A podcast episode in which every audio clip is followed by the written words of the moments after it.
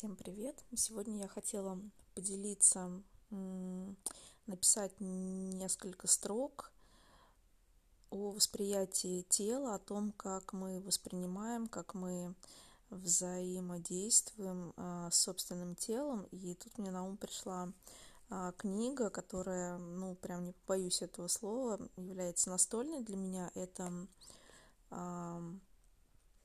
Книга Крайона через Ли Кэрролла «Путешествие домой» Майкл Томас и «Семь ангелов». Это роман притча. И я поняла, что вот от, я открыла а, ту главу, из которой я хотела взять несколько цитат, и я поняла, что она настолько цельная и великолепная, что вырвать из нее пусть даже несколько абзацев или несколько страниц, это все равно очень мало. И не знаю, как дальше пойдет, но вот сейчас мне просто хотелось бы поделиться о том, что это совершенно удивительная книга, которая, а, правда, открывает глаза на многие вещи, на то, каким образом мы можем воспринимать и тот мир, который на самом деле не видим, но ощутим для нас, для всех.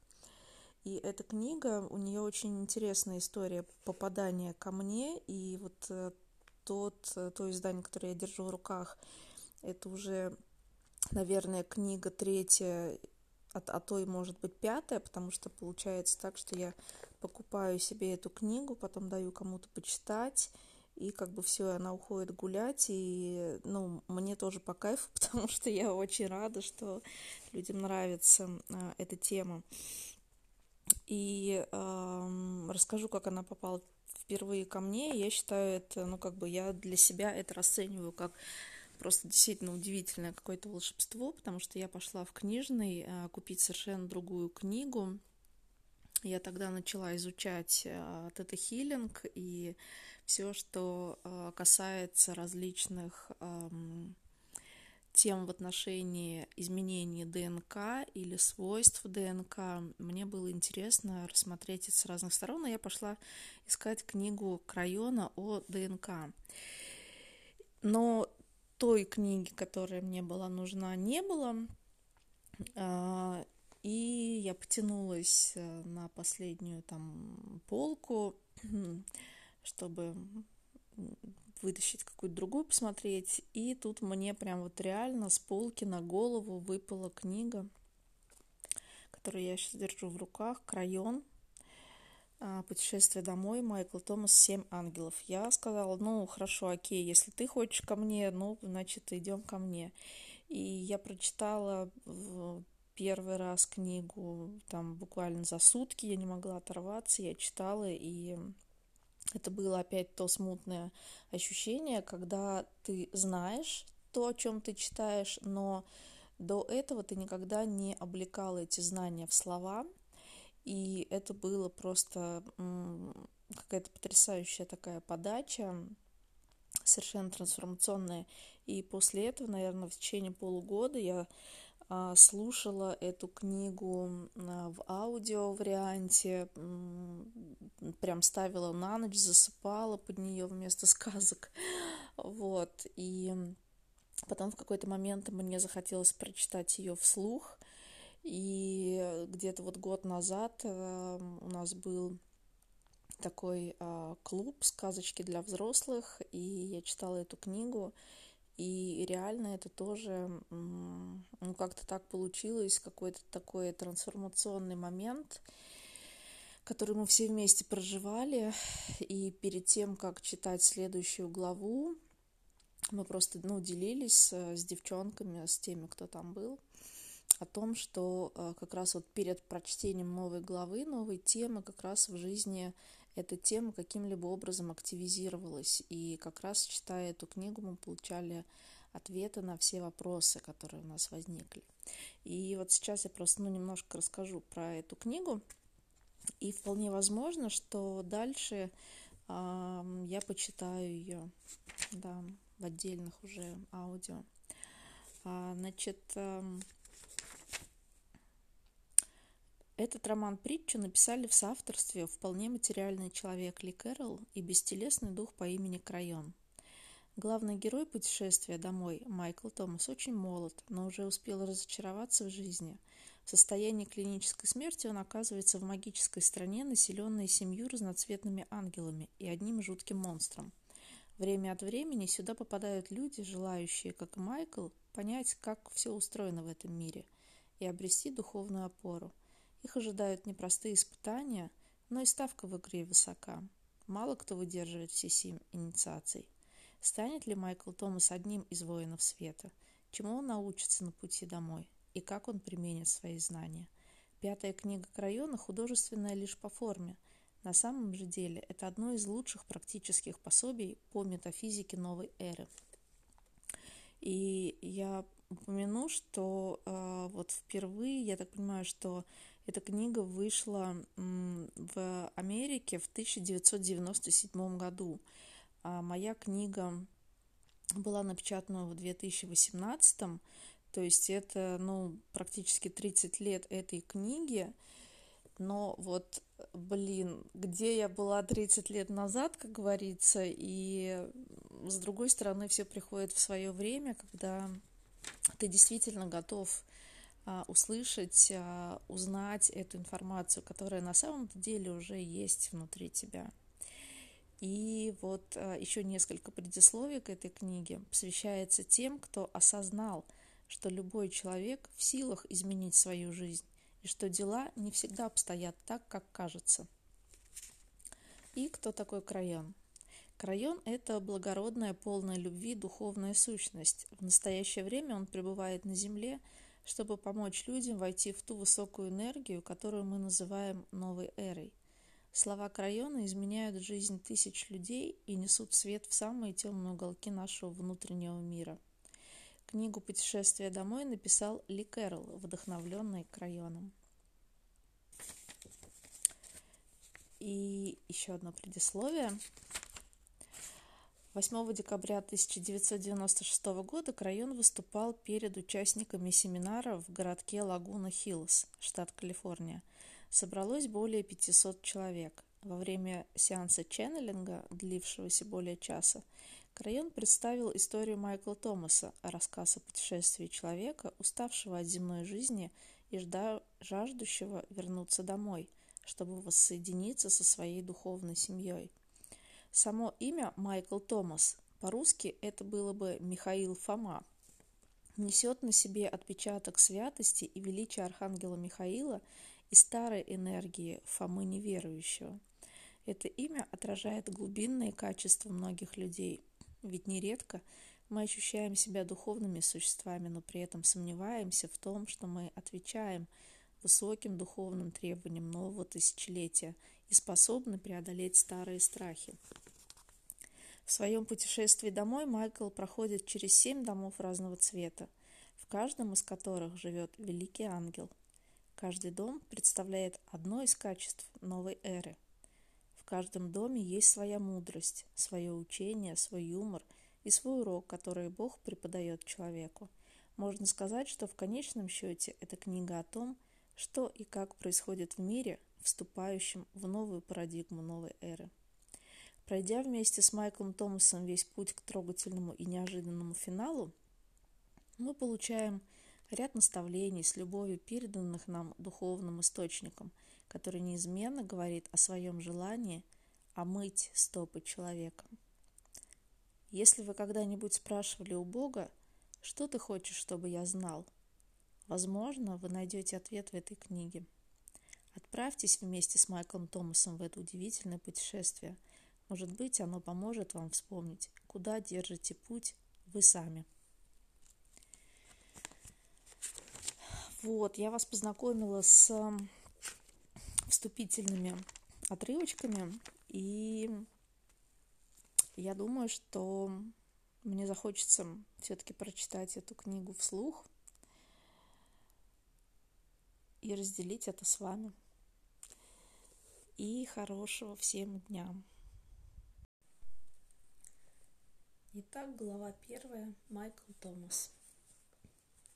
Майкл сидел один в своем офисном отсеке и пытался вставить лоток с входящими документами в надлежащее ему место. Лоток не поддавался, а когда раздосадованный Майкл нажал слишком сильно, в разные стороны полетели куски черной пластмассы. Так очередной неодушевленный предмет стал жертвой растущего недовольства жизнью, которое в последнее время испытывал человек по имени Майкл Томас. Внезапно среди пыльных листьев пластмассовой пальмы слева от него появилась голова.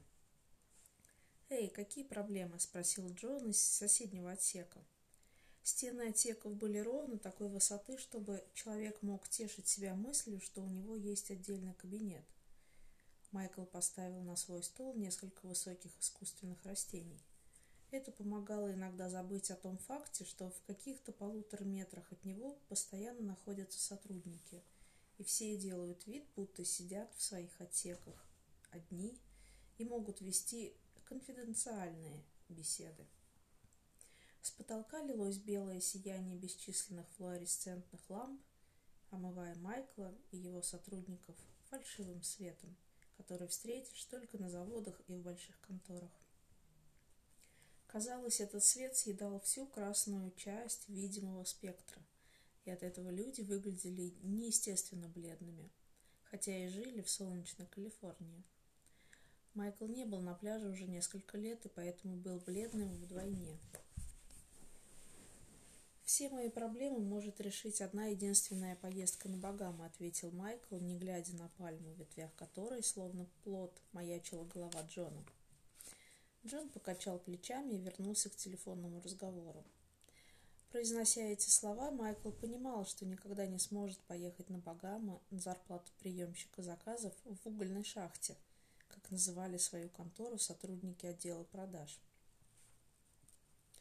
Собирая осколки пластикового лотка, разлетевшиеся по отсеку, Майкл тяжело вздыхал. В последнее время он это делал часто. Зачем он здесь торчит? Почему у него нет энергии и инициативы, чтобы изменить свою жизнь к лучшему? Взгляд Майкла упал на плюшевого медведя с глуповато ухмыляющейся мордой, которого он сам себе купил. Медведь умел говорить «обними меня».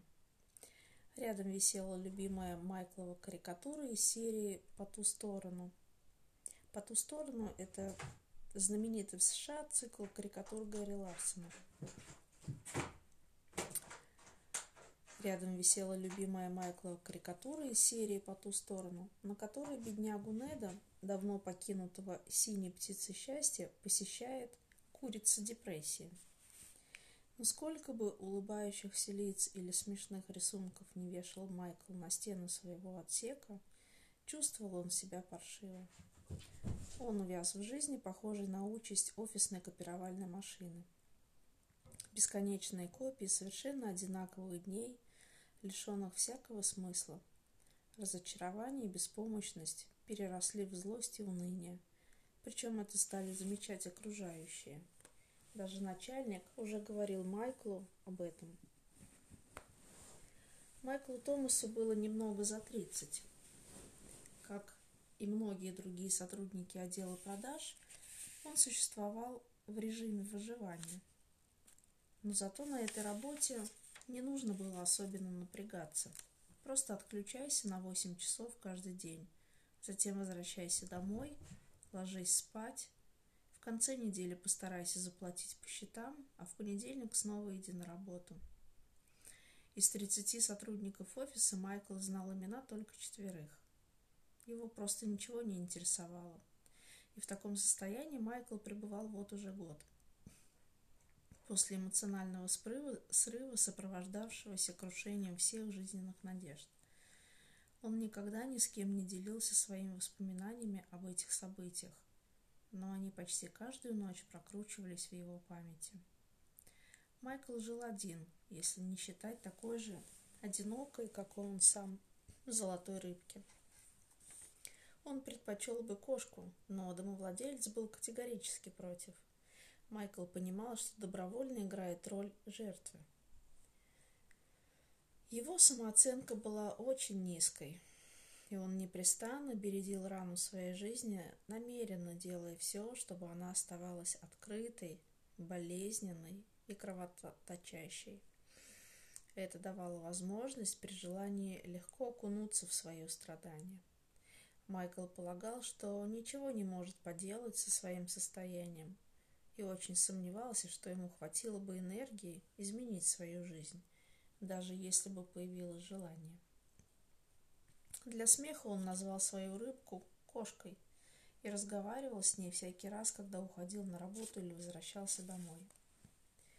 «Не теряй веры, кошка», — говорил он своей подруге, выходя из квартиры.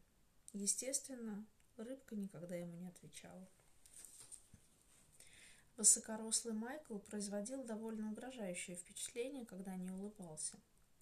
Очаровательная улыбка рассеивала любые опасения, которые внушала собеседникам его тяжеловесная фигура. Майкл не случайно устроился работать именно на телефоне, где покупатели не могли его видеть. Скорее всего, он намеренно лишил себя возможности пользоваться наиболее выгодным своим качеством – природным обаянием. Словно заключил себя в тюрьму, чтобы был лишний повод пожалеть себя. Он отлично умел ладить с людьми, но редко пользовался этой способностью вне профессиональной деятельности. Майкл не стремился ни с кем подружиться, а представительницам противоположного пола вообще не было места в его нынешнем мире. Хотя женщины на него заглядывались. Майкл подзуживали его сотрудники. Что ты ходишь, как в воду опущенный? Найди себе нормальную девчонку. И увидишь, что жизнь не такая уж плохая штука. Затем они расходились по домам, где их ждали жены, дети, собаки, рыбки – но Майкл не мог себе даже представить, каким образом снова наполнить свою жизнь любовью. Он решил, что недостоин этого. «Я ведь уже нашел свою половинку», — думал Майкл. Вот только она так не считала. Он любил всем сердцем и строил какие-то планы, а она просто развлекалась с ним. Когда это выяснилось, Майклу показалось, будто все его будущее скукожилось и рассыпалась в прах. Он любил эту женщину с такой страстью, которая, как он думал, бывает только раз в жизни. Он растратил на нее всего себя, а она скомкала его чувства и выбросила в мусорную корзину. Майкл воспитывался на ферме в деревне Блу-Эрт, что в штате Миннесота, но сбежал оттуда, ибо считал, что это тупик, выращивать урожай, который либо будет продан в чужую страну, либо невостребованный сгниет в силосной яме. Майкл с раннего детства понял, что сельское хозяйство не для него. Тем более в его стране эту работу не уважают. Тогда зачем ею заниматься? Тому же он терпеть не мог все эти запахи. Ему хотелось работать с людьми, а не с тракторами или животными.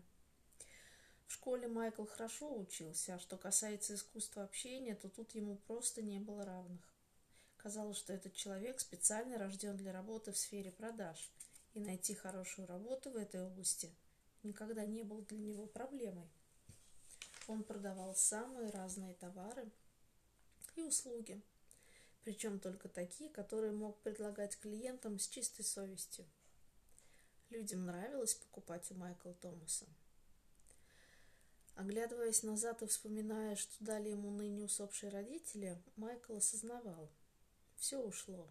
Осталась только вера в Бога. Много же мне от нее теперь пользы, думал он с горечью. Майкл был единственным сыном в семье. Его родители, любимые папа и мама, погибли в автокатастрофе незадолго до того, как ему исполнился 21 год. Он до сих пор горь- горько оплакивал родителей – и всегда носил с собой семейное фото, напоминание об их жизни и смерти. Когда священник заводил расспросы о духовной жизни Майкла, тот честно отвечал, что верит в Бога и считает себя существом духовным. Он не сомневается, что Бог любящий и справедливый. Просто ему некогда обращать внимание на Майкла Томаса в данный момент, а точнее – последние несколько лет. Майкл часто молился о том, чтобы жизнь его стала лучше, но мало верил в то, что перемены действительно произойдут. Майкл унаследовал от отца отличное здоровье. Он был не особенно красив, но в его грубоватой внешности было что-то привлекательное. Женщины считали его неотразимым. Добродушная улыбка, пшеничные волосы, высокий рост, волевой подбородок и глубокие голубые глаза. Эти черты покоряли многих. Люди с развитой интуицией чувствовали в нем врожденную честность и сразу же проникались доверием. У Майкла не раз была возможность воспользоваться ситуацией и поступить не по совести, как в деловых, так и в любовных отношениях. Но он никогда не поддавался соблазну. У Майкла все-таки оставалось фермерское сознание. Пожалуй, одно из самых ценных качеств, которое он приобрел на своей холодной родине. Майкл не умел врать. Он интуитивно чувствовал, когда другому человеку нужна помощь. Он открывал двери перед людьми, выходящими сумками из супермаркета. Охотно беседовал с пожилыми. Всегда давал попрошайкам доллар-другой, когда те просили, даже если подозревал, что они потратят эти деньги на выпивку. Майкл считал, что все люди должны работать вместе на общее благо, и не понимал, почему жители города, где он поселился, почти не беседуют друг с другом и редко видятся с соседями. Возможно, просто климат тут настолько мягок, что людям никогда не нужна помощь. Как нелепо, думал Майкл. В детстве у Майкла была, был только один образец женственности – мать. Поэтому во взрослой жизни он относился ко всем представительницам противоположного пола – с таким же почтением, какое испытывал к этой прекрасной и отзывчивой женщине, которая ушла из жизни так рано. Отчасти нынешние страдания Майкла были обусловлены тем, что в единственных серьезных взаимоотношениях в его жизни любимая женщина, как ему казалось, предала это его трепетное уважение. На самом деле трагедия Майкла стала следствием конфликта культурных стереотипов то, что дает один человек, не соответствует ожиданиям другого. И наоборот. Девушка из Калифорнии, разбившая его сердце, придерживалась таких взглядов на любовь, которые считались культурной нормой в ее среде. А Майкл смотрел на любовь иначе. Майкла учили по-другому, и ему не доставало терпимости, чтобы принять ее представление о любви. Теперь, собственно, начинается наша история. Итак, Майкл Томас в самый худший период своей жизни возвращается в пятницу вечером в свою двухкомнатную квартиру. Одна из этих двух комнат – ванная, а вторая одновременно служит кухней, спальней и гостиной. По дороге Майкл заскочил в магазин, чтобы купить еды на ближайшие дни. Он давно уже понял, что может вполне прилично экономить, покупая продукты попроще и участвуя во всяких рекламных акциях. Но его главный секрет бережливости был таков. Нужно меньше есть. Майкл покупал продукты, не требующие приготовления. Это позволяло не тратиться на газ и электричество. При таком режиме Майкл никогда не наедался досыта и всегда оставался без десерта, что прекрасно соответствовало роли жертвы, которую он для себя избрал. Кроме того, Майкл додумался есть все прямо из упаковки, склонившись над раковиной. Ведь при этом не нужно пачкать, а значит и мыть посуду. Он терпеть не мог мытье посуды и часто хвастался Джону, своему сотруднику и единственному приятелю, как ловко ему удалось решить эту проблему. Однажды Джон в шутку сказал, что скоро Майкл навсегда покончит с любыми бытовыми проблемами, переселившись в приют для бездомных. Прекрасный способ сэкономить на квартире. Говоря это, Джон смеялся и похлопывал Майкла по спине – но тот и на самом деле иногда всерьез обдумывал такую возможность. Когда Майкл после магазина добрался домой, уже стемнело. Почти весь день над городом висел густой туман, то и дело норовивший превратиться в дождь. Все пропиталось влагой. Даже ступеньки в подъезде стали скользкими и поблескивали, отражая свет уличных фонарей. Майкл радовался, что поселился в Южной Калифорнии и часто вспоминал суровые зимы Миннесоты, где он родился и вырос. В детстве у него была страсть ко всему калифорнийскому. Майкл поклялся себе вырваться из этого ужасного климата, который все вокруг почему-то воспринимали как нечто естественное. «Почему люди живут в местах, где за 10 минут можно запросто умереть от холода?» – спрашивал он у мамы. Она улыбалась, ласково смотрела на него и говорила, «Люди живут там, где их семейные корни. Кроме того, здесь безопасно». Это была ее обычная проповедь об опасностях жизни в Лос-Анджелесе и прелестях Миннесоты. И все это было бы верно, если бы мама не забывала об одном важном факторе – о возможности замерзнуть насмерть. Майкл не мог убедить ее, что риск погибнуть от страшного землетрясения сродни лотереи. Возможно, оно произойдет при твоей жизни, а возможно и нет. А суровая миннесотская зима наступает ежегодно. Это регулярное явление, от которого никуда не денешься. Так что нет ничего удивительного в том, что едва окончив школу, Майкл сбежал из родных мест и поступил в колледж в Калифорнии. Благодаря врожденной коммерческой жилке он сразу же приобрел финансовую независимость от родителей. Теперь Майкл жалел, что не остался с отцом и матерью еще на некоторое время, на те несколько лет до автокатастрофы. Стремясь избавиться от холода, он упустил драгоценную возможность еще немного побыть вместе с родителями. Во всяком случае, именно так ему казалось. И теперь Майкл клял себя за юношеский эгоизм. В тусклом вечернем свете Майкл преодолел несколько ступеней крыльца и, поигрывая цепочкой от ключей, подошел к двери своей квартиры на первом этаже. Прижав сумку локтем к боку, он вставил ключ в замочную скважину. Ключ повернулся нормально, но на этом в тот пятничный вечер все нормальное для Майкла Томаса закончилось. За дверью его ждал дар, предназначенный судьбой. Нечто, навсегда изменившее его жизнь. Дверная рама была кривая, и для того, чтобы открыть дверь, Майклу приходилось налечь на нее своим грузным телом. Без особых навыков проникнуть в квартиру было не так легко. А Майкл в совершенстве отточил свой метод. Прижимая сумку с продуктами к боку, он вставил ключ в замочную скважину, повернул его и одновременно налег на дверь бедром.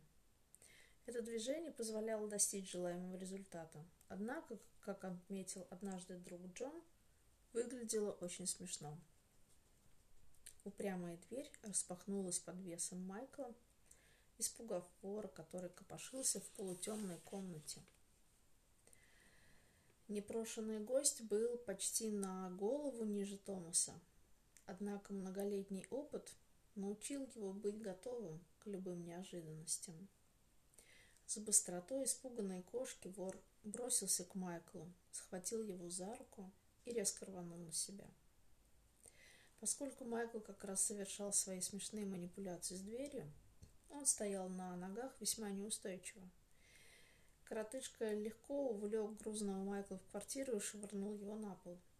Покупки полетели в дальний конец комнаты и ударились о стену с такой силой, что некоторые пакеты разорвались. Прежде чем удариться о пол, Майкл, чьи ощущения обострились вследствие шока, отчетливо услышал, как хлопнула закрывшись входная дверь, оставив его в квартире наедине с преступником. Он увидел, что летит головой прямо к рассыпанным по полу осколкам окна, через которое проник в квартиру преступник. Нередко люди, пережившие экстремальные ситуации, рассказывают, что их сознание воспринимало происходящее как бы в замедленном темпе. У Майкла Томаса все было совсем не так. Секунды мчались с безумной скоростью, сливаясь, сжимая время в точку и порождая в душе панику. Вор, твер, вор твердо решил завершить начатое дело и любой ценой вынести из квартиры телевизор и стереосистему. Понятно, что его не особо беспокоила судьба жертвы. Едва хозяин квартиры упал на пол, как грабитель уселся на него верхом, тисками согнув потные руки на горле. Его широко раскрытые глаза оказались всего нескольких дюймах от лица Томаса. Майкл ощущал горячее, зловонное дыхание этого человека и вес его ягодиц на животе. Как любой человек, чьей жизни угрожает опасность, Майкл реагировал на уровне инстинктов. Ему удалось провернуть трюк, какой часто можно видеть в кинобоевиках. Он изо всех сил боднул коротышку лбом в лицо. Это подействовало. Противник, оглушенный сильным ударом, на миг ослабил хватку. Майкл рывком сбросил его с себя, повернулся на бок и попытался встать. Однако, прежде чем он успел обрести равновесие, Бандит снова бросился на свою жертву и ударил в живот. Подброшенный ударом, Майкл завалился влево и врезался во что-то большое. Аквариум смутно осознал он. С адским грохотом тумбочка, аквариум и одинокая рыбка присоединились к рассыпанным по полу продуктам. Майклу было больно, от удара в живот перехватило дыхание. Легкие горели от недостатка кислорода. Он жадно хватал ртом воздух и смотрел широко раскрытыми глазами, как к лицу приближается огромный, словно гора, ботинок. Бандит ухмылялся. Быстро же он справился. Майкл услышал, как в горле что-то страшно хрустнуло. Объятый ужасом, он с хрипом пытался втянуть воздух, наверняка зная, что трахея повреждена и, возможно, переломаны шейные позвонки. Все тело вторило с судорожным спазмом его искалеченного горла. Майкл с ужасом осознал, что происходит. Вот оно, смерть близка. Он хотел закричать, но голосовой аппарат не работал. Не хватало воздуха, в глазах потемнело. В квартире стало тихо. Вор снова взялся за свою работу, не обращая внимания на неподвижно лежащего на полу человека но тут его опять спугнул стук в многострадальную дверь Майкловой квартиры. «Эй, что там у вас происходит? У вас все в порядке?» Сосед бил в дверь могучим кулаком. Вор ругнулся, проклиная неудачный день, и направился к разбитому окну. Он вынул несколько осколков из рамы, чтобы удобнее было выбираться, и легко вскочил на подоконник. Сосед, который толком и знаком с Майклом не был, Услышал, как в квартире снова звякнуло стекло и решительно взялся за дверную ручку. Обнаружив, что дверь не заперта, он вошел и увидел разгромленную квартиру и выпрыгивающего через разбитое окно человека. Сосед молча направился в темноту, обогнул громоздящийся посреди комнаты телевизор и стереосистему, щелкнул выключателем, и под потолком ожила лампочка без абажура. «Господи!» — вскрикнул он. В мгновение ока мужчина оказался у телефона и набрал номер скорой помощи. Тяжело раненый Майкл Томас без сознания лежал на полу. В комнате опять стало тихо. Только рыбка била хвостом о пол в полуметре от его головы. Кошка трепыхалась в луже аквариумной воды среди листьев салата и лапши быстрого приготовления. Эта неаппетитная смесь окрашивалась кровью, медленно вытекающей из Майкла. Глава вторая. Видение. Майкл очнулся в незнакомом месте. Затем к нему полностью вернулось сознание, и он вспомнил все. Оглядевшись, он понял, что находится не дома и не в больнице. Было очень тихо.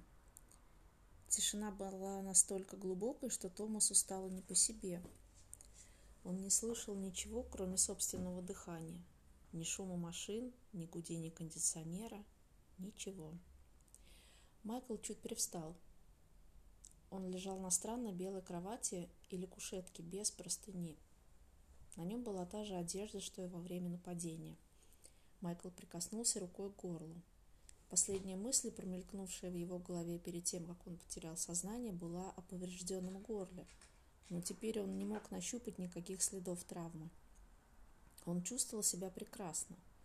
Майкл аккуратно пощупал свое тело. Как ни странно, ни травм, ни ушибов не было. Но это тишина. Ничто не касалось слуха, и от этого можно было сойти с ума. И это странное освещение. Казалось, свет льется ниоткуда и в то же время отовсюду. Ярчайшая белизна. Белизна, настолько лишенная любых других оттенков цвета, что становилось больно глазам. Майкл решил осмотреться более внимательно. Ему стало не по себе. Он находился не в комнате и не на улице. Был только он, белая кушетка и белый пол, простирающийся, сколько может видеть глаз. Майкл снова улегся на кровать. Все ясно. Он умер.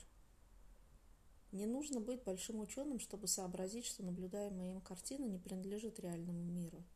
Но почему он по-прежнему остается в теле? Майкл решил сделать какую-нибудь глупость. Он сильно ущипнул себя, чтобы проверить, будет ли больно. «Ой!» — вскрикнул он, вздрогнув от боли. «Как себя чувствуешь, Майкл?» — раздался спокойный мужской голос. Майкл сразу же повернулся на голос и увидел то, чего он уже никогда не забудет. Майкл ощутил ангельское присутствие, чувство глубочайшей любви. Он всегда подчеркивал, что вначале ощутил и только потом увидел. Именно так он впоследствии описывал этот опыт. Итак, Майкл увидел облаченную в белое фигуру, одновременно грозную и чарующую. «А это что, крылья?» – подумал он. «Да чего же банально?» Майкл улыбнулся видению, с трудом веря, что все это происходит на самом деле. «Я умер?» – спросил он. Его голос прозвучал мужественно и в то же время почтительно. «Вовсе нет», – ответила сущность. «Это всего лишь сон, Майкл Томас». Затем видение приблизилось. Казалось, оно просто скользит без помощи ног. Возле кровати Майкла остановился огромный мужчина, лицо которого невозможно было разглядеть, словно оно скрывалось за плотной вуалью. Почему-то эта фигура внушала ощущение безопасности и покоя. Прекрасное ощущение. Именно это и нужно было Майклу, чтобы спокойно продолжать разговор. Фигура была облачена в белое, но не в мантию и не в костюм. Казалось, что одежда живая. Она сидела на теле, как кожа. Лицо оставалось таким же, как прежде, расплывчатым. Майкл не видел ни складок, ни пуговиц, ни границ, где заканчивалась одежда и начиналась плоть. И все же странное облачение сидело на теле не совсем плотно. Ткань была легкой, летучей. Иногда она начинала светиться, и ее очертания смазывались. Кроме всего прочего, глаза Майкла с трудом отличали белые одежды мужчины от неправдоподобно белого фона. Было трудно понять, где заканчивается фигура и начинается ее окружение. «Где я?» Вопрос, конечно, глупый, но, наверное, мне полагается задать именно его, сказал Майкл очень тихо. Ты в священном месте, ответила сущность, в месте, которое ты создал сам, в месте, исполненном великой любви. Именно это чувство ты ощущаешь в данный момент. Ангел поклонился Майклу, и, казалось, вокруг стало еще светлее, чем прежде. «А ты?» — спросил Майкл с уважением. Его голос дрожал. «Должно быть, ты уже догадался. Я ангел». Майкл и глазом не моргнул. Он знал, что эта сущность говорит чистейшую правду. Несмотря на всю неправдоподобную ситуацию, все было совершенно реально. Майкл отчетливо чувствовал это. А все ангелы мужчина, Едва вопрос сорвался с губ, Майкл пожалел, что задал его. Какая глупость. Совершенно очевидно, что в его жизни наступил особый момент. И если даже это сон, то он столь же реален, как любые другие переживания в его жизни. «Я всего лишь то, что ты хочешь видеть, Майкл Томас. Я не человек, поэтому то, что ты видишь перед собой, создано исключительно для твоего удобства. Однако нет, не все ангелы мужчины. На самом деле у нас нет пола, нет у нас и крыльев. Майкл снова улыбнулся, осознав, что очевидно, сам создал увиденное. «А как ты выглядишь на самом деле?» – спросил Майкл. Он почувствовал, что может говорить с этим любящим существом более непринужденно. «И почему скрыто твое лицо?» Это был уместный вопрос в данной ситуации. Мой облик изумил бы тебя и в то же время пробудил бы странные воспоминания, ибо точно так же выглядишь ты сам, когда не живешь на земле. Этот облик просто непостижим для тебя, поэтому я буду и дальше оставаться таким, как сейчас. Что же касается лица, то ты вскоре его увидишь. Когда не живу на земле, переспросил Майкл. Земное существование временное, и тебе это известно, не правда ли? Я знаю тебя, Майкл Томас. Ты духовный человек и понимаешь, что люди по природе своей вечны. Ты часто высказываешь благодарность за то, что обладаешь духовной природой. И сущности, живущие на моей стороне, слышат каждое твое слово. Майкл молчал. Да, он молился в церкви и дома, и все же ему было немного жутковато от мысли, что кто-то действительно слышал каждое его слово. Неужели эта сущность из сна и правда знает его? «Откуда ты?» – спросил Майкл. «Из дома». Казалось, любящая сущность, стоявшая прямо перед кушеткой Майкла, чуть-чуть засветилась. Ангел склонил голову на бок, и терпеливо ждал, пока человек переварит услышанное. По спине Томаса пробежали мурашки. Он почувствовал, что прямо перед ним источник великой истины, и если только попросить, на него изольются удивительнейшие знания. «Ты прав», — ответил ангел на мысли Майкла. «То, что ты делаешь сейчас, изменит твое будущее. Ты ведь чувствуешь это, правда?» «Ты умеешь читать мысли?» — робко поинтересовался Майкл. «Нет, мы их просто чувствуем. Твое сердце соединено со всем миром, и мы отзываемся, когда ты в нас нуждаешься. Мы?» — ему стало не по себе, «но я вижу только тебя». Ангел расхохотался, и смех его производил сильное впечатление. Что за дивную энергию нес в себе этот звук? Майкл ощутил, как смеется каждая клеточка его тела, вторя ангельскому веселью. Все, что делал ангел, было свежо, сильно и пробуждало в глубинах его подсознания какие-то дивные воспоминания. Томаса буквально ошеломил этот смех, но он не сказал об этом. «Я говорю одним голосом, но в нем представлены голоса многих», – провозгласил ангел и широко раскинул руки. И от этого движения его странная кожа одежда затрепетала. На службе у каждого человека состоит множество сущностей, Майкл. И ты сможешь убедиться в этом, если захочешь. «Я хочу!» – вскричал Майкл. Как можно было отказаться от подобного приглашения? И тут он немного смутился, ведет себя, как дошкольник на детском спектакле. Он некоторое время помолчал, глядя на ангела, слегка покачивающегося вверх-вниз, словно он стоял на портативном гидравлическом подъемнике. И снова человек задался вопросом, в какой степени то, что он видит, навеяно кинофильмами, церковными проповедями и произведениями искусства. Снова стало совершенно тихо. О, это оглушительная тишина. Очевидно, ангел не собирался ничего рассказывать, пока Майкл не начнет задавать вопросы. «Можно расспросить тебя о ситуации, в которой я оказался?» – спросил он с почтением. Это что, в заправду сон? Все выглядит так реально. А что такое человеческий сон, Майкл Томас? Ангел чуть подался к нему. Сон есть путешествие в сферу биологического и духовного сознания, откуда ты можешь получать информацию с моей стороны мира. Иногда эта информация приходит к тебе в форме метафор. Разве ты не знал об этом? Сон отличается от твоей привычной реальности, но он ближе к божественной реальности, чем все, что ты переживаешь в повседневной жизни. Когда к тебе во снах являлись отец и мать, что ты чувствовал? Все это казалось реальным, правда? Так оно и было. Помнишь, как они пришли к тебе через неделю после аварии, потом ты плакал несколько дней к ряду? Это была их реальность. Их послание к тебе совершенно реально. Они до сих пор любят тебя, Майкл, ибо, как ты знаешь, они тоже вечны.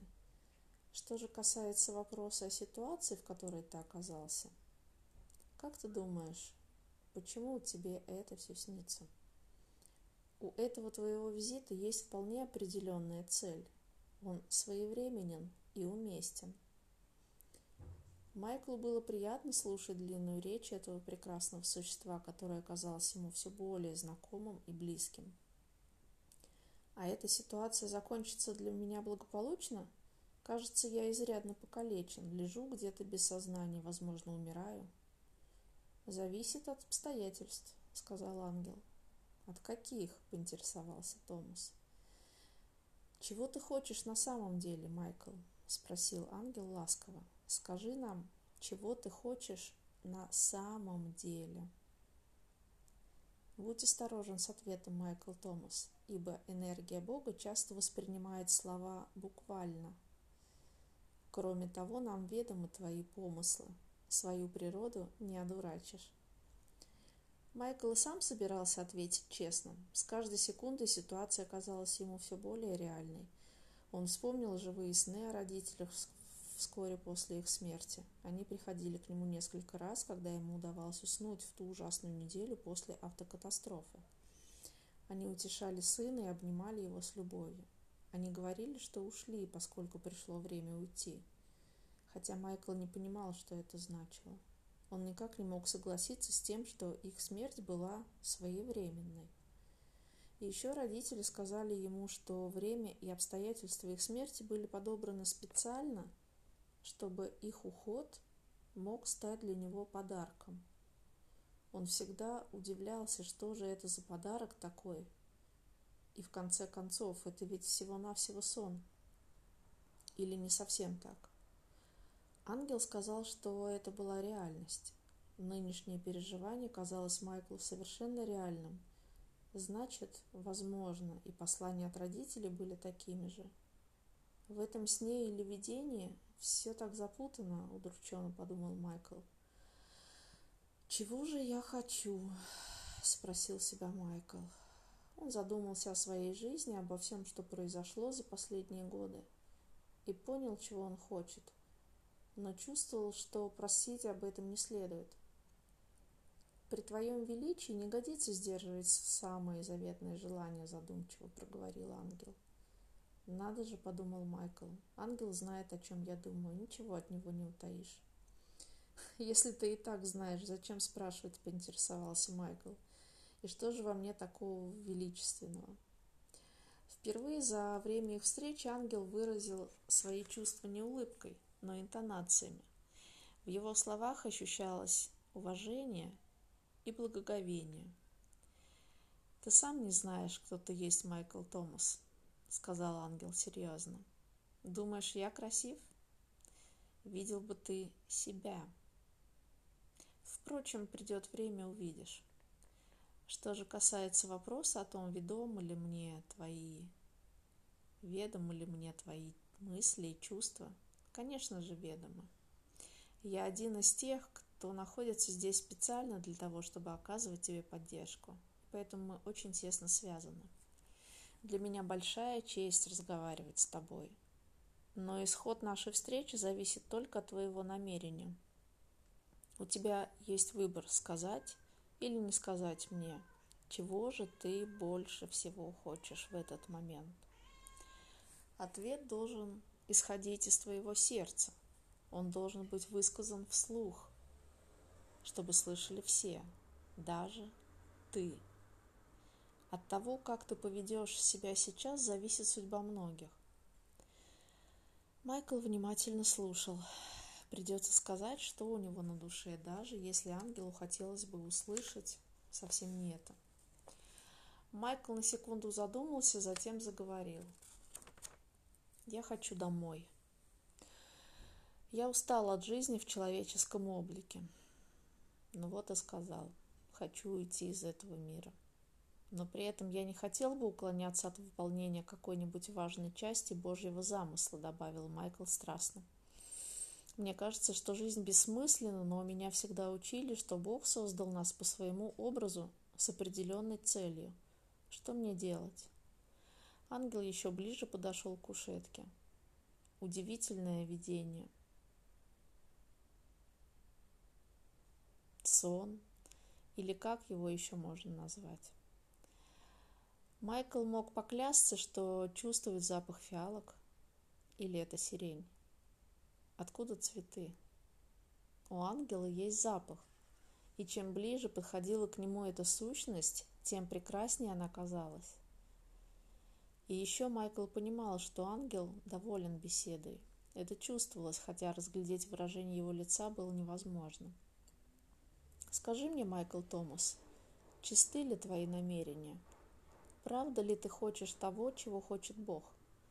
Ты стремишься домой, но, кроме того, ты осознаешь, что существует некий великий замысел. Действительно ли ты хочешь не разочаровать нас и поступить наиболее уместно с духовной точки зрения? Да, ответил человек, именно так. Я хочу уйти из этой жизни, но такое желание кажется мне неприемлемым. Полагаю, оно эгоистично. А что, если я скажу, что оба твои желания вполне совместимы?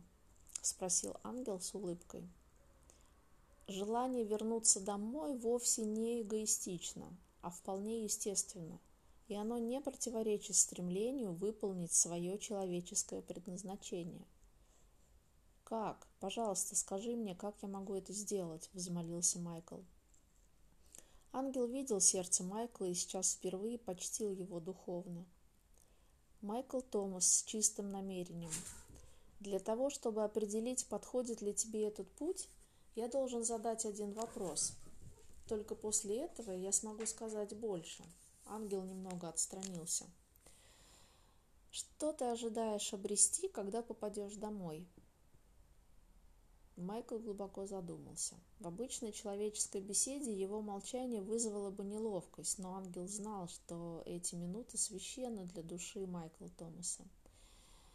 По земному времени Майкл молчал не меньше десяти минут, но ангел за все это время не сказал ни слова.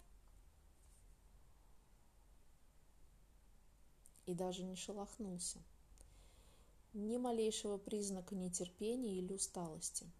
Майкл начал осознавать, что эта сущность воистину живет вне времени, и ей неведомо нетерпение, свойственное человеку, чья реальность всецело лежит в царстве линейного времени. Я хочу, чтобы меня любили, чтобы везде была любовь. Хочу, чтобы жизнь была наполнена покоем. Майкл сделал паузу. Не хочу суетиться и участвовать в банальных взаимоотношениях, не хочу беспокоиться о деньгах. Я хочу освободиться. Устал быть один. Хочу значить что-то для других сущностей во Вселенной. Хочу знать, что в моей жизни есть смысл и выполнять на небесах или как вы их там называете, свою задачу. Хочу быть частью Божьего плана. Я не хочу больше быть человеком. Я хочу быть подобен тебе.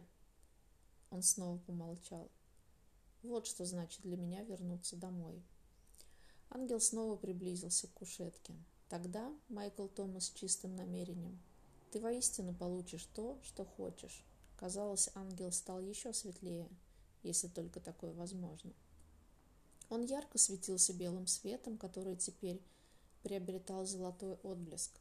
Но ты должен пройти предначертан, предначертанным тебе путем и сделать это сознательно, по собственному выбору и намерению. Наградой тебе будет возвращение домой. Готов ли ты? Готов, ответил Майкл.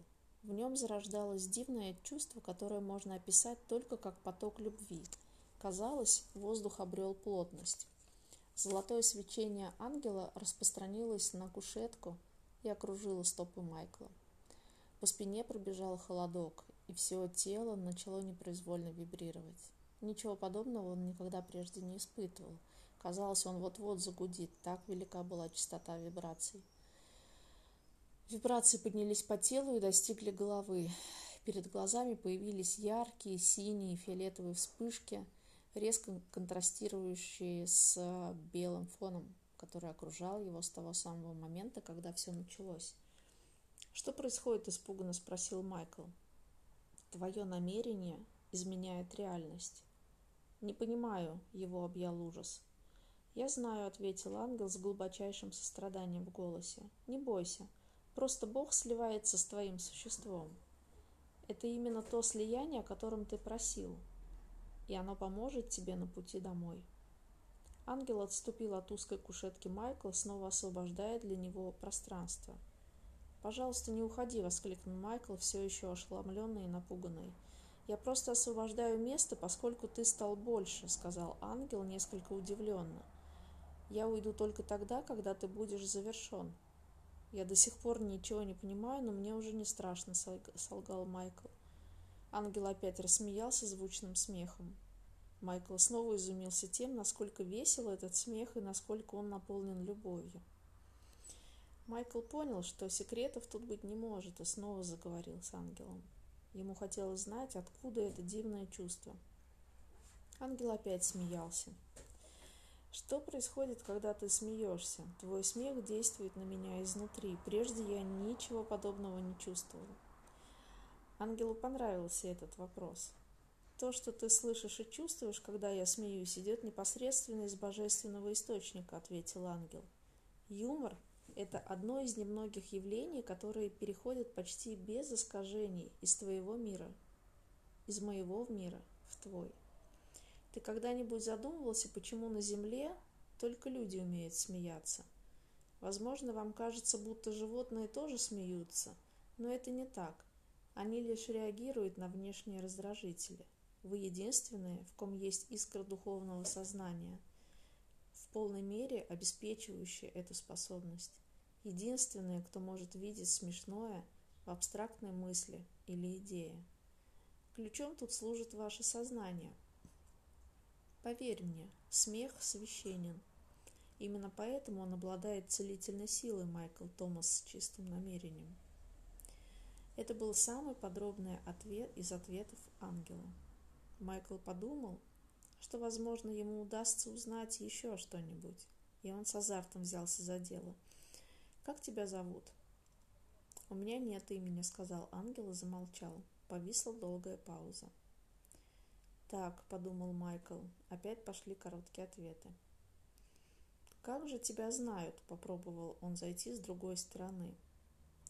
Я есть сущий, Майкл Томас. Все это знают. Меня все знают.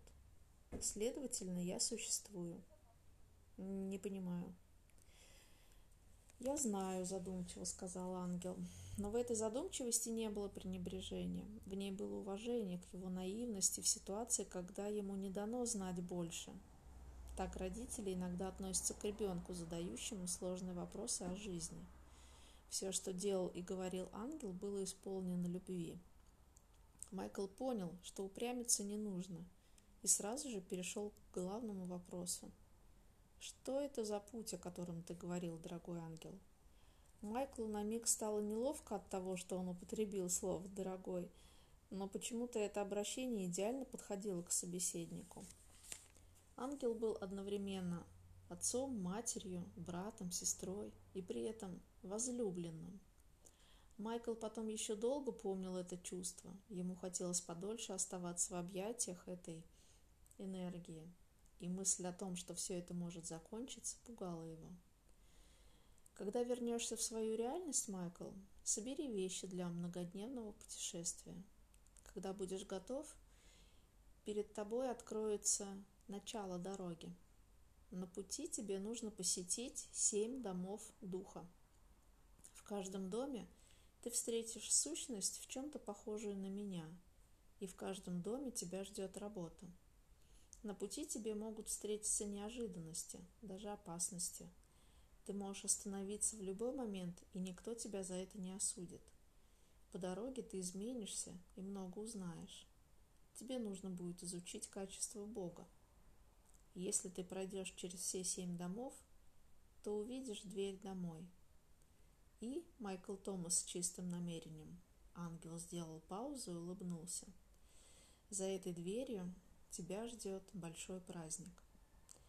Майкл не знал, что сказать. Он испытывал облегчение, но в то же время некоторый страх перед путешествием в неизвестность. Что ему предстоит и вообще, стоит ли браться за это дело? А может быть, ему просто снится нелепый сон? Насколько все это реально? «Все, что ты видишь сейчас, абсолютно реально, Майкл Томас с чистым намерением», — сказал ангел, снова прочтя чувства Майкла. «А то, куда тебе предстоит вернуться, это временная реальность, созданная специально для того, чтобы люди могли учиться». Но Майкл ничего не мог поделать со своими сомнениями, и ангел об этом знал. И снова Майклу стало не по себе из-за этого вторжения в его мысли, и в то же время он чувствовал себя польщенным. Во сне, подумал Майкл, человек сохраняет связь с собственным мозгом. От самого себя ничего не утаишь. Возможно, именно поэтому было так естественно вести беседу с сущностью, которая знает твои мысли. Кроме того, Майкл прямо в этот момент ощущал именно то, о чем говорил ангел. Ему уже стало комфортно в этой реальности сна, и теперь не очень хотелось возвращаться в мир, где всего этого нет. «И что теперь?» – спросил Майкл неуверенно. «Ты высказал намерение пуститься в путешествие. Значит, тебе нужно вернуться в сознательное человеческое состояние. А в пути надо кое о чем помнить. Вещи не всегда таковы, как кажутся Майклу. В своем путешествии ты приблизишься к той реальности, которую переживаешь сейчас со мной – Поэтому, возможно, по мере приближения к двери родного дома тебе придется научиться быть немного более, ангел сделал паузу, более текущим, чем раньше. Майкл не понимал, о чем идет речь, но все равно слушал внимательно. Ангел продолжил. «Я должен задать тебе еще один вопрос, Майкл Томас, с чистым намерением». «Пожалуйста», — заявил Майкл. Он был не очень уверен в себе, но искренне готов продолжать. Что за вопрос? Ангел снова приблизился к кушетке. Майкл Томас с чистым намерением. Любишь ли ты Бога? Майкл этот вопрос застал врасплох. «Конечно, люблю», — подумал он. «Какие могут быть сомнения?» И ответил почти сразу же. «Поскольку ты видишь мое сердце и ведаешь мои чувства, то ты должен знать, что я люблю Бога». Наступила тишина, но Майкл чувствовал, что ангел доволен. Воистину, это было последнее слово, которое Томас услышал из скрытых уст прекрасного создания, которое, очевидно, очень любило Майкла. Ангел протянул руку и положил ладонь ему на горло. Как ему удалось дотянуться так далеко, ведь он стоял у изножия кровати. Сразу же, будто сотни светляков влетели в горло, и Майкл словно стал другим человеком. Боли не было, однако его внезапно вырвало. И вскоре третья глава. Итак, глава третья. Подготовка. Путешествие начинается. «Поверни его на бок и подставь таз!» — крикнула медсестра санитару. «У него рвота!» Отделение скорой помощи было переполнено, как часто бывает вечером в пятницу. А в этот день ситуация еще усугублялась полнолунием. Хотя врачи и не верят в астрологию и вообще всякую там метафизику, в большинстве отделений скорой помощи во время полнолуния требуется больше дежурных сотрудников. И еще в полнолуние нередко возникают ситуации, каких не бывает в другое время. Отдав распоряжение, медсестра побежала к другому тяжелому пациенту – «Он очнулся?» – спросил сосед Майкла, приехавший в больницу вместе с ним. Санитар в белом халате склонился над Томасом, вглядываясь в его зрачки. «Да, приходит в себя», — ответил он. «Когда можно будет с ним разговаривать, скажите, чтобы ни в коем случае не вставал. Ему на голову пришлось наложить несколько швов. Кроме того, некоторое время будет сильно болеть челюсть. На снимке видна трещина, еще чуть-чуть, и был бы перелом. Хорошо, что мы успели вправить вывих, пока он был без сознания. Санитар вышел из бокса, в котором лежал Майкл, и задернул занавеску. Майкл остался наедине с соседом. Им было хорошо слышно, что происходит в смежных боксах. Сосед уже знал, что слева от них находится женщина с ножевым ранением, а справа – пожилой мужчина с одышкой и онемением руки. Они поступили почти одновременно с Майклом часа полтора назад. Майкл открыл глаза и почувствовал сильную боль в нижней челюсти. Он сразу же понял, что очнулся. Вот и все. Закончились ангельские сны, подумал он. Реальность постепенно наполнялась болью и другими неприятными обстоятельствами. Майкл поморщился от яркого стерильного света флуоресцентных ламп и закрыл глаза. Было прохладно, и Майкл захотел укрыться, однако одеяла не было. «Ты был в отключке, дружище», — сказал сосед, немного смущенный тем, что даже не знает имени спасенного. «Тебе заштопали башку и вправили челюсть, так что не пытайся говорить». Майкл с благодарностью посмотрел на склонившегося над ним человека и, наконец, узнал его. Мужчина, живущий в соседней квартире. Спаситель сел рядышком с Майклом, и тот провалился в глубокий сон. Когда Майкл проснулся в следующий раз, он понял, что находится в новом месте. Тут было тихо и спокойно. Он лежал на удобной кровати. Открыв глаза и попытавшись разогнать туман в голове, Майкл осознал, что теперь лежит в отдельной палате. Он отметил, что палата очень хорошо обставлена для обычной больницы. Равнодушный взгляд скользнул по картинам на стенах, по резному стулу кровати. Потолок покрывали маленькие квадратики звукоизолирующего материала, которые казались Майклу прямоугольниками, поскольку он еще не совсем пришел в себя. Были тут и флуоресцентные лампы, но они сейчас не горели. Свет падал из окна с видом на бухту. И еще были включены две лампы накаливания. Телевизор стоял не на грубой полке напротив кровати, как это обычно бывает в больничных палатах, а на красивом дубовом шкафу. Дверь комнаты в данный момент была закрыта. На лампах абажуры в тон обоям, совсем как в приличной гостинице – что же это за место такое? Частный дом? Внимательнее оглядев комнату, Майкл обнаружил на стенах выводы разнокалиберных трубок и кабелей. Кроме того, возле кровати стояли какие-то диагностические приборы. Один из них был подсоединен к его руке при помощи мягкого шланга. Он тихонечко пищал каждые несколько секунд. Рядом никого не было, и Майкл стал гадать, что произошло. Ему сделали операцию на горле? Сможет ли он говорить? Он медленно поднес руку к шее, ожидая нащупать плотную повязку или даже гипс. Под пальцами оказалась голая кожа. Он ощупал всю шею и обнаружил, что там все в порядке. Майкл аккуратно прочистил горло и с удивлением понял, что голосовые связки работают нормально.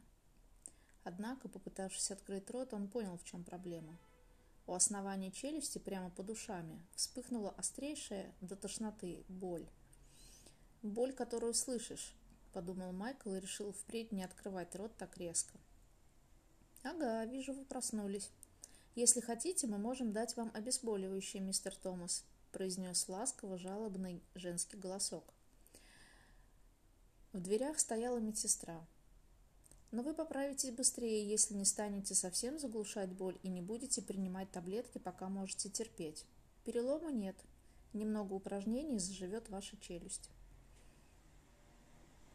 Медсестра в белом халате, явно от очень дорогого дизайнера, подошла к кровати. Очевидно, безупречным был не только ее наряд, но и послужной список, о чем говорили значки, теснившиеся над нагрудным кармашком халата. Майкл осторожно заговорил, почти не двигая челюстью. «Где я?» «В частной больнице в Беверли-Хиллз, мистер Томас». Медсестра возилась с приборами возле кровати. Вы поступили к нам вчера вечером из отделения скорой помощи. Скоро выпишут вас. Глаза Майкла округлились, лоб беспокойно наморщился. Ему приходилось слышать о счетах за пребывание в подобных заведениях по 2-3 тысячи долларов в день. Он спросил себя, где будет брать деньги, и его сердце тревожно заколотилось. «Все в порядке, мистер Томас», — сказала медсестра бодрительным тоном. По выражению лица она догадалась, о чем он подумал. «Все улажено. Обо всем позаботился ваш отец. Да-да, он все оплатил. Майкл несколько секунд помолчал, размышляя, каким образом его покойный отец мог что-то уладить. Возможно, медсестра просто предположила, что это его отец, а на самом деле это был сосед. Майкл собрался силами и проговорил сквозь стиснутые зубы. «Вы его видели?» «Видела его? О, да. Ну и красавец папа ваш. Высокий, светловолосый, как вы совсем, и с голосом святого. Уж было о чем поговорить медсестрам-то». По говору медсестры Майкл понял, что она родом из его родного штата Миннесоты. Там все так говорят, словно йода из «Звездных войн». Сам Майкл избавился от этой манеры речи вскоре после переезда в Калифорнию. «Заплатил за все, причем наличными», — продолжала медсестра. «Так что вы ни о чем не беспокойтесь, мистер Томас. Ах да, он записку вам оставил». Сердце Майкла бешено заколотилось, хотя он и подозревал, что этот так называемый отец окажется всего лишь соседом. Впрочем, описанию сестры не соответствовал ни тот, ни другой. Медсестра пошла за запиской. Минут через пять она вернулась с письмом. «Продиктовал нам, вот», — сказала медсестра, доставая из фирменного больничного конверта листок с отпечатанным текстом. Сказал, что почерк не очень хороший, и напечатать попросил. Как по мне, письмо довольно непонятное. СЧН какой-то. Медсестра вручила письмо Майклу, и он прочел. «Дорогой Майкл С. Ч. Н. Дела не всегда обстоят так, как кажется. Твой путь начинается. Выздоравливай поскорее и собирай вещи для путешествия. Я уже подготовил дорогу домой. Прими дар и иди вперед. Путь тебе будет указан». По спине Майкла пробежали мурашки – он с благодарностью посмотрел на медсестру и прижал листок бумаги к груди. Затем закрыл глаза, как бы прося, чтобы его оставили одного. Медсестра все поняла и вышла из палаты. Майкл лихорадочно обдумывал, что бы все это могло значить. «Дела не всегда обстоят так, как кажется», написано в записке. «Это еще мягко сказано», Майкл был уверен, что преступник, проникший в его квартиру вчера вечером, изувечил ему горло и едва не прикончил. Он совершенно отчетливо помнил эти страшные секунды. Хрустящий хруст хрящей до сих пор стоял в ушах. Однако теперь оказалось, что повреждения весьма незначительны. Вывихнутая челюсть да несколько синяков и швов на голове и лице.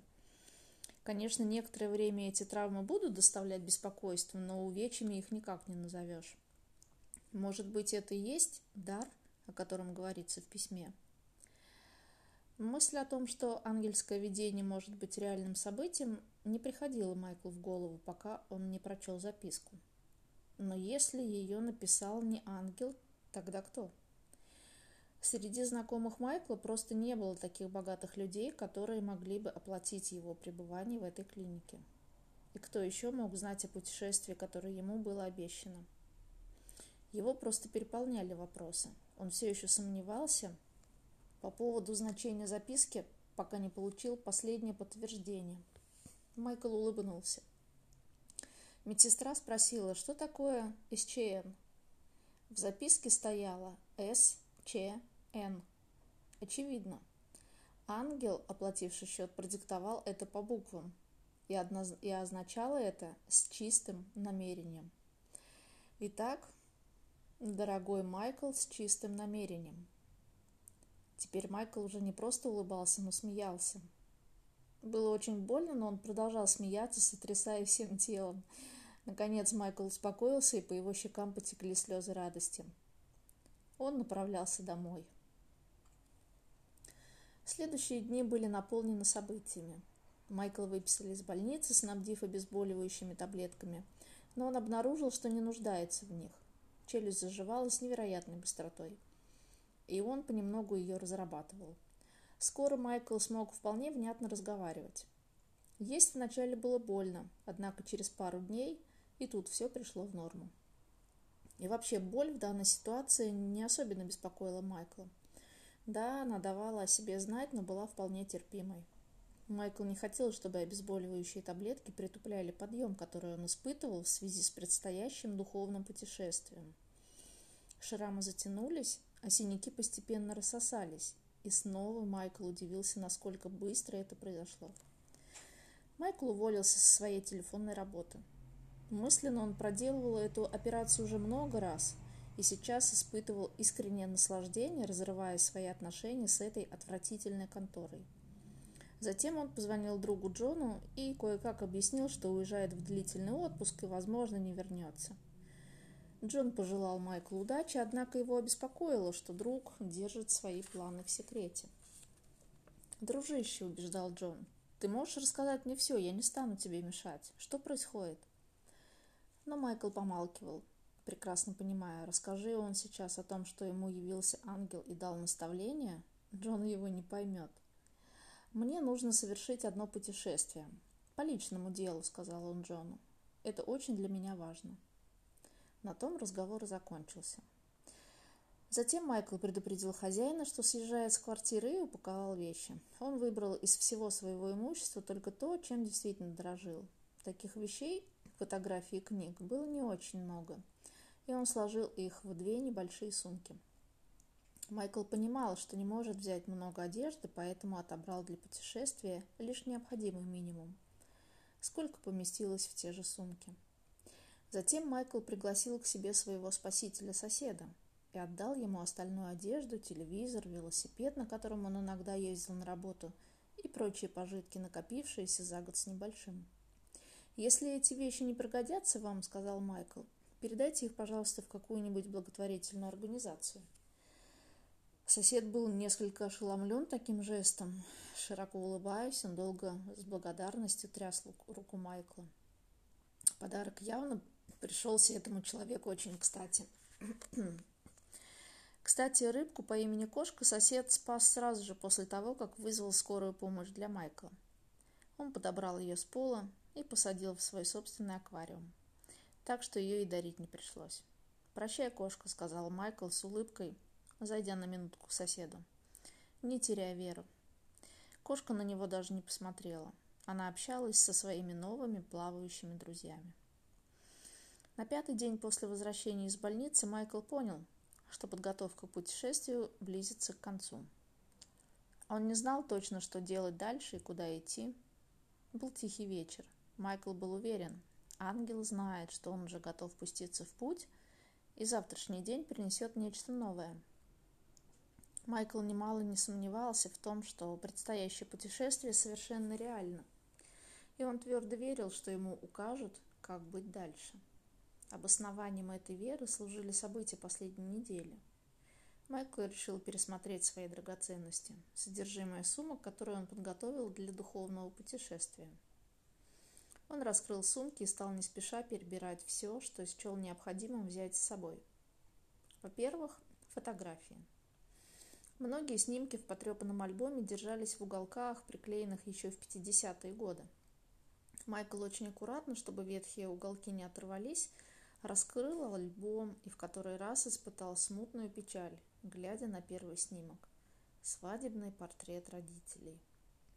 Эту и некоторые другие семейные фотографии Майкл нашел уже после автокатастрофы, поэтому смотреть на них ему было нестерпимо больно. Вот они, влюбленные, улыбаются в камеру, начинают свою совместную жизнь. Их одежда вызывала у Майкла улыбку – это единственный случай, когда он видел отца в галстуке. Он вспомнил, как нашел на чердаке мамино свадебное платье и попросил соседа, чтобы тот упаковал его, ибо самому заниматься этим было слишком больно. Когда делался снимок, Майкл был еще только отблеском в глазах родителей. Они были уверены, что будущее сулит им много радостей. Майкл долго вглядывался в фотографию и, наконец, тихо произнес – Мама и папа, я ваш единственный ребенок.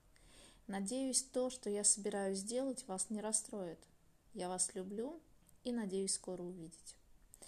Затем потекли драгоценные секунды, когда Майкл листал страницы альбома, посвященные детским годам. Он часто улыбался. Старая ферма, снимки друзей.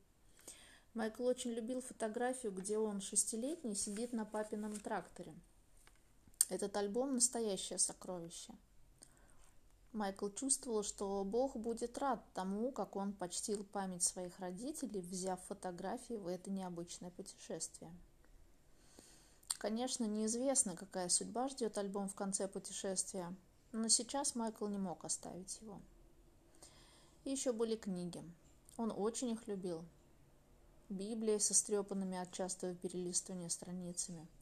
Как часто она приносила ему утешение. Он многого не понимал в этой книге, но чувствовал ее духовную энергию.